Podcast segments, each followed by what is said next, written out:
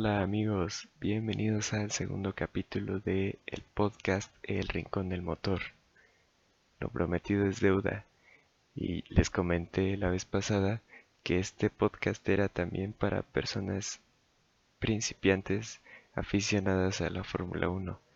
Es por ello que como pueden leer en el título, hoy les traigo una guía para poder comprender la Fórmula 1 desarrollada especialmente para principiantes. Estoy segurísimo que con esta guía, estos conceptos y estas explicaciones, ustedes podrán ver un gran premio o seguir toda la temporada 2021 y comprender lo que está pasando y por ende emocionarse más y adentrarse más en este mundo. Bueno, la Fórmula 1. Tenemos que empezar por definir qué es la Fórmula 1. La Fórmula 1 es una competencia automovilística que es conocida como la máxima categoría o la categoría reina del deporte motor. ¿Por qué se le conoce así? Porque es la categoría más popular y prestigiosa de todo el mundo. Se dice que en ella compiten los mejores pilotos a nivel internacional. Punto importante, la Fórmula 1 es regulada y dirigida por la FIA, que es la Federación Internacional del Automóvil. Otro punto importante para principiantes. Podríamos pensar que la Fórmula 1 es una competencia simplemente de pilotos, pero no, también lo es de equipos. También es la máxima categoría porque los niveles de ingeniería se llevan al máximo en Fórmula 1. En la Fórmula 1 se disputa un campeonato cada año, es decir, una temporada. En este caso, para 2021, la temporada propiamente empieza en marzo, en el fin de semana del 26 al 28 en Bahrein. Finaliza en Abu Dhabi el fin de semana del 10 al 12 de diciembre. Contempla en total 23 fechas, es decir, 23 grandes premios. Es importante recordar y dato que eh, Existen sesiones de pretemporada. Esta vez se disputarán, bueno, se llevarán a cabo el 12 al 14 de marzo en Bahrein, es decir, dos semanas antes de que comience la temporada. ¿Para qué sirve la pretemporada? Para que los equipos puedan ir registrando información y efectuando correcciones o evaluando la fiabilidad de los monoplazas y para que los pilotos puedan ir adaptándose al vehículo para la nueva temporada. ¿Y quiénes compiten en Fórmula 1? Bueno, en Fórmula 1 tenemos 20 pilotos agrupados en 10 equipos. Cada equipo tiene dos pilotos. Para este campeonato 2021, los 10 equipos son Mercedes, Red Bull, McLaren, Aston Martin, Alpine, Ferrari, Alfa Tauri, Alfa Romeo, Haas y Williams. Los dos pilotos de Mercedes son, el primero aún no está confirmado, pero es muy probable y casi seguro que es Lewis Hamilton y Valtteri Bottas. Por Red Bull tenemos a Checo Pérez y a Max Verstappen. En McLaren tenemos a Daniel Ricciardo y Daniel Ricardo y Lando Norris. En Aston Martin tenemos a Sebastian Vettel y Lance Stroll. En Alpine tenemos a Fernando Alonso y Esteban Ocon. Por Ferrari estarán Charles Leclerc y Carlos Sainz.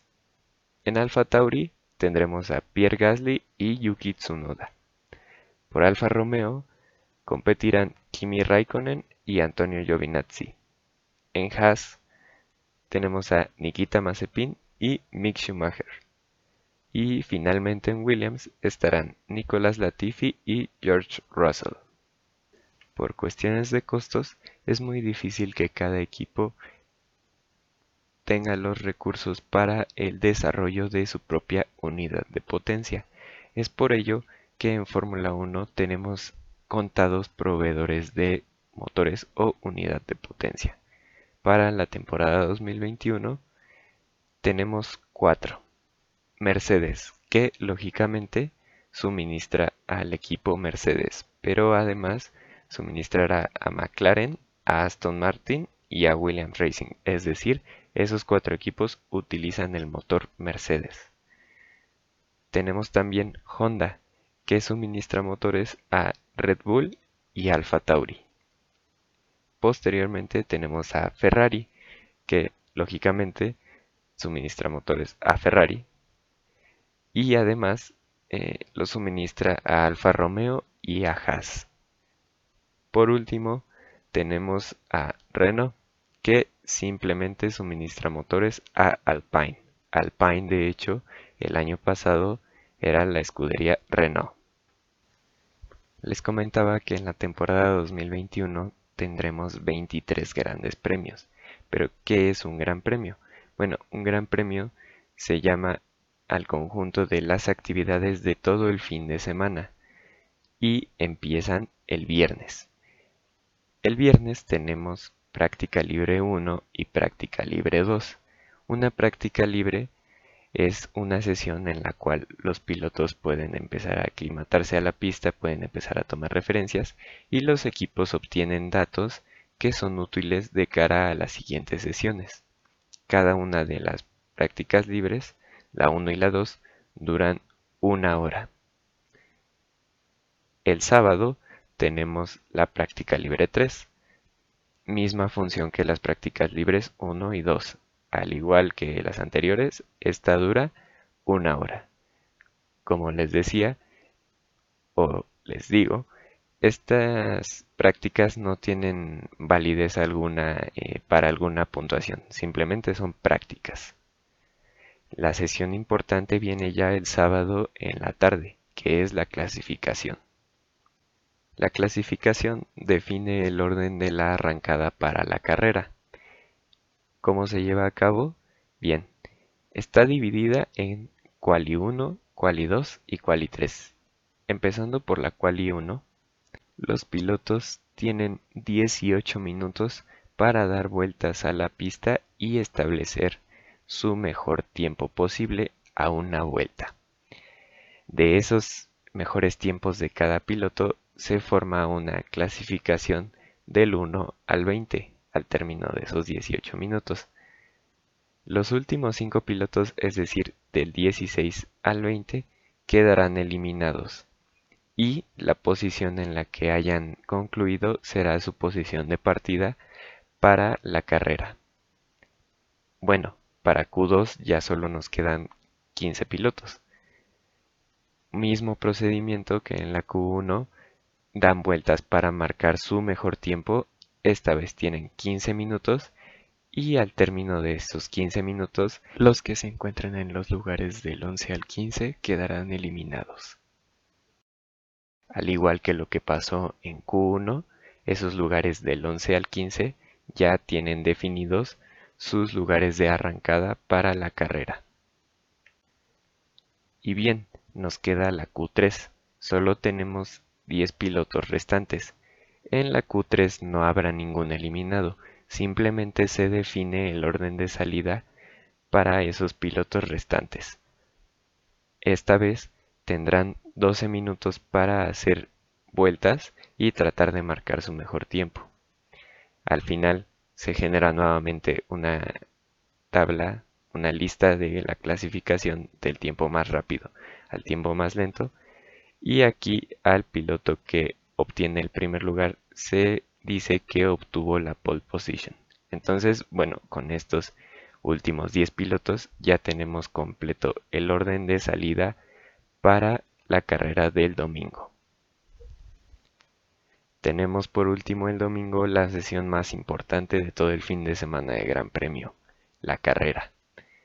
Como ya habíamos dicho, los pilotos arrancan en el orden que se definió en la sesión de clasificación el día sábado.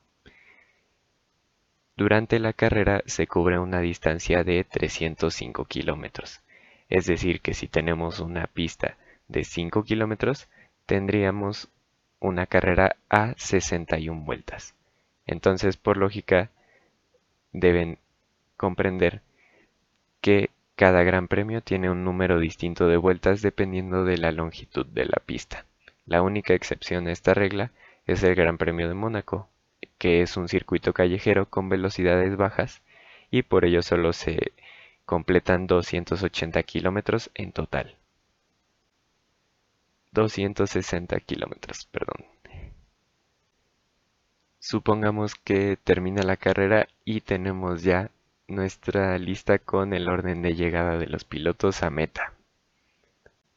Suman puntos los pilotos que están desde la primera posición hasta la décima, siendo el orden de puntuación o los puntos que obtiene cada uno de esos pilotos del 1 al 10, 25, 18, 15, 12, 10, 8, 6, 4, 2 y por último el décimo lugar, un solo punto. Nota importante para los principiantes, también se otorga un punto extra al piloto que haya hecho la vuelta más rápida durante la carrera, pero este punto solo se puede otorgar si el piloto que hizo la vuelta rápida se encuentra dentro de esos primeros 10 lugares. Por poner un ejemplo, si el piloto ganador que obtiene 25 puntos por estar en la primera posición hace la vuelta rápida, obtiene ese punto extra y suma 26 puntos en total. O si el décimo lugar obtuviera esa vuelta rápida, obtendría 2 puntos en total. Y bueno, ¿para qué sirven estos puntos? Bueno, la Fórmula 1 tiene dos campeonatos. Tiene un campeonato de pilotos y un campeonato de constructores. En él se suman los puntos obtenidos por cada piloto o por cada escudería a lo largo de la temporada. Como les decía, el campeonato de pilotos pues tendremos una clasificación con los 20 pilotos y en el campeonato de constructores tenemos una clasificación con los 10 equipos. ¿Qué pasa en el campeonato de constructores? Se suman los puntos de ambos pilotos del mismo equipo. Por ejemplo, si Mercedes tuviera 200 puntos Hamilton y 100 puntos Bottas, se suman y Mercedes tiene 300 puntos. Ustedes se preguntarán, ¿qué pasa si dos pilotos o dos equipos quedan con la misma cantidad de puntos al finalizar la temporada? Bueno, el reglamento eh, deportivo establece un criterio de desempate. Tenemos que ver primero cuál de los dos equipos o dos pilotos tuvo más victorias. Si tienen el mismo número de victorias o no tienen ninguna, ninguno de los dos, o de los más equipos o pilotos que estén empatados, nos vamos a segundos lugares. ¿Quién tiene más segundos lugares? Si nuevamente están en igualdad de condiciones, ¿quién tiene más terceros? ¿Quién tiene más cuartos? Y así. Pero es muy difícil que eso suceda. Normalmente si llega a suceder, se define por mayor número de victorias o mayor número de segundos lugares. Durante una carrera de Fórmula 1, los monoplazas no simplemente dan vueltas y vueltas y vueltas al circuito hasta terminar la competencia. En Fórmula 1 es muy importante la estrategia y por reglamento los pilotos tienen que entrar al menos una vez durante la carrera a los pits. ¿Qué son los pits? Bueno, es un espacio, un carril paralelo, digamos, a la recta principal de la pista comúnmente, donde los equipos pueden realizar trabajos en el monoplaza.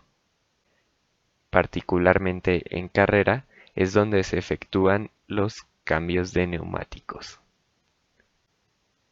Y ustedes dirán, bueno, ya me estás hablando de cambios de neumáticos y no me has explicado qué son o para qué son los neumáticos en Fórmula 1. Bueno, pues en Fórmula 1 tenemos para cada gran premio tres compuestos de neumáticos. Tenemos un blando, un medio y un duro. Eh, tip simple para principiantes. El blando es el neumático que tendrá mayor agarre y por tanto será el más rápido, pero se desgasta más rápido, es decir, dura menos. El neumático duro es el con el que probablemente obtengamos tiempos un poquito más lentos, pero dura más.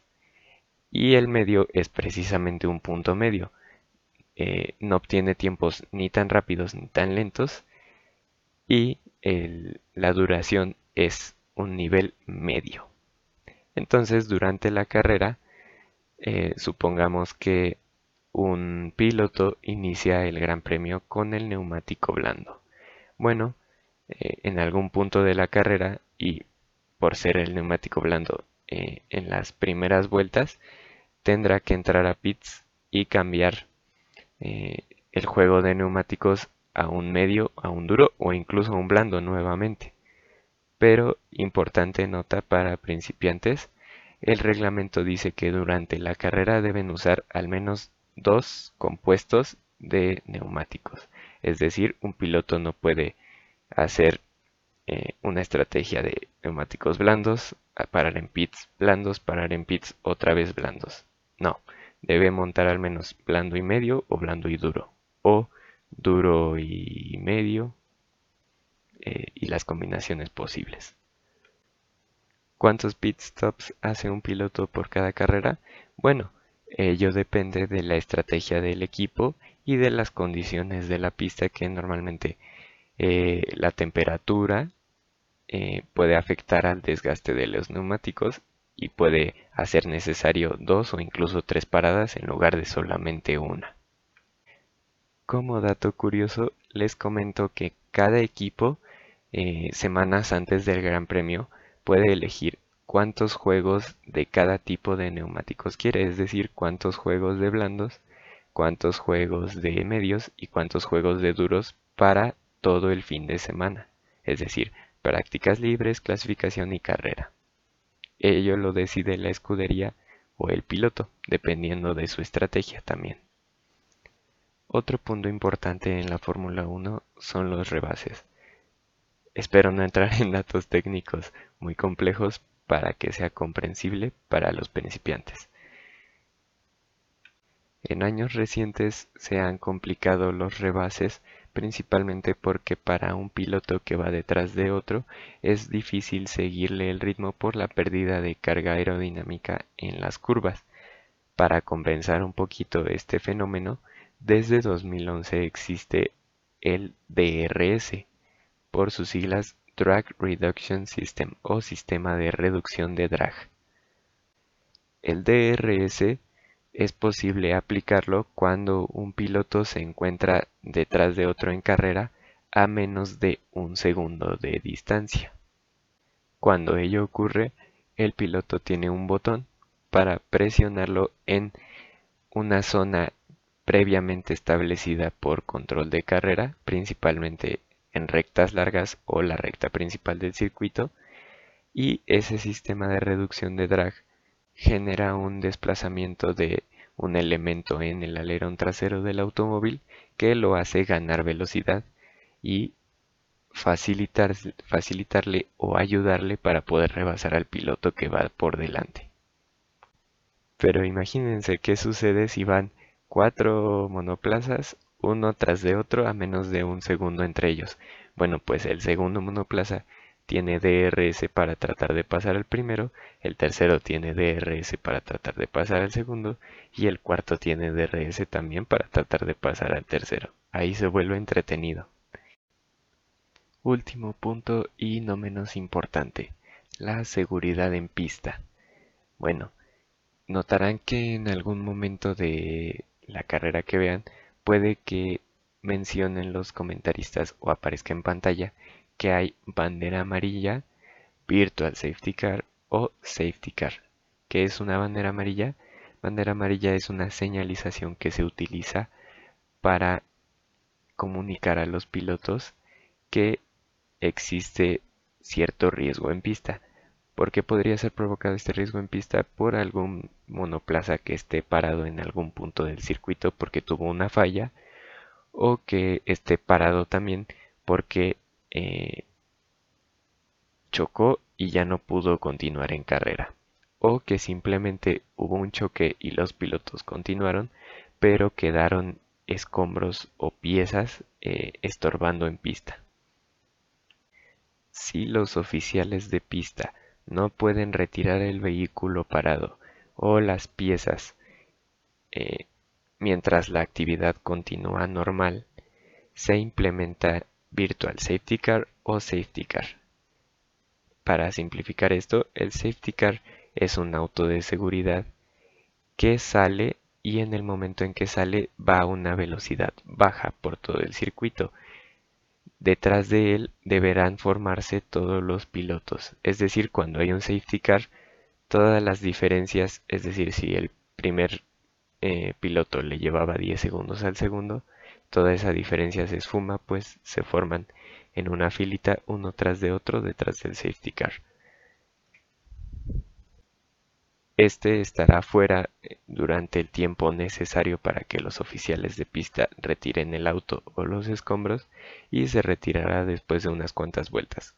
Cuando el safety car se retira, la carrera se relanza de forma normal, pero como les dije, ya eh, no hay diferencia. Los pilotos están prácticamente agrupados uno tras de otro. ¿Cuál es la diferencia del Virtual Safety Car? Cuando es el Virtual Safety Car el señalamiento solo se despliega en pantallas que están a lo largo de todo el circuito, es decir, el auto de seguridad físico no sale a pista y cuando se trata de un virtual safety car los pilotos no se agrupan uno tras de otro, simplemente sus monoplazas se bloquean a una velocidad o a un ritmo establecido y se congelan las diferencias entre pilotos. Para que se pueda comprender, supongamos que el primer lugar le lleva 7 segundos al segundo lugar y sale un Virtual Safety Car. Bueno, pues en el momento en que sale el Virtual Safety Car, se fija esa diferencia y así dura el Virtual Safety Car durante dos vueltas o tres vueltas al término de ese periodo, la diferencia entre el primer y el segundo lugar seguirán siendo 7 segundos. Lo último que queda mencionar en esta guía es entonces la estrategia. Como ustedes se habrán dado cuenta, eh, hay bastantes factores que influyen en una carrera de Fórmula 1. Tanto los rebases como los neumáticos como estos posibles periodos de safety car. Por ello, la Fórmula 1 es bastante estratégica. Es importante que en cada equipo haya ingenieros que analicen las posibilidades y puedan tomar las decisiones correctas para asegurar el mejor resultado. Por poner un ejemplo, nuevamente, imagínense que el, primer piloto, que el piloto que va en primer lugar acaba de hacer su parada en pits en condiciones normales. Bueno, eh, perdió tanto tiempo contra eh, sus rivales. Pero imagínense que el piloto que va en segundo lugar eh, se esperó y da la casualidad que inicia un periodo de virtual safety car donde los autos van más lentos. Bueno, pues si entra pits en ese periodo de virtual safety car, perderá menos tiempo porque los demás pilotos están girando a velocidades más bajas. Entonces todo eso tiene que ver con la estrategia y seguramente cuando ustedes vean un gran premio se darán cuenta que cuando hay un safety car o un virtual safety car se afecta todo el desarrollo de la carrera porque los equipos y pilotos buscan perder la menor cantidad de tiempo o ganar duelos directos frente a sus rivales.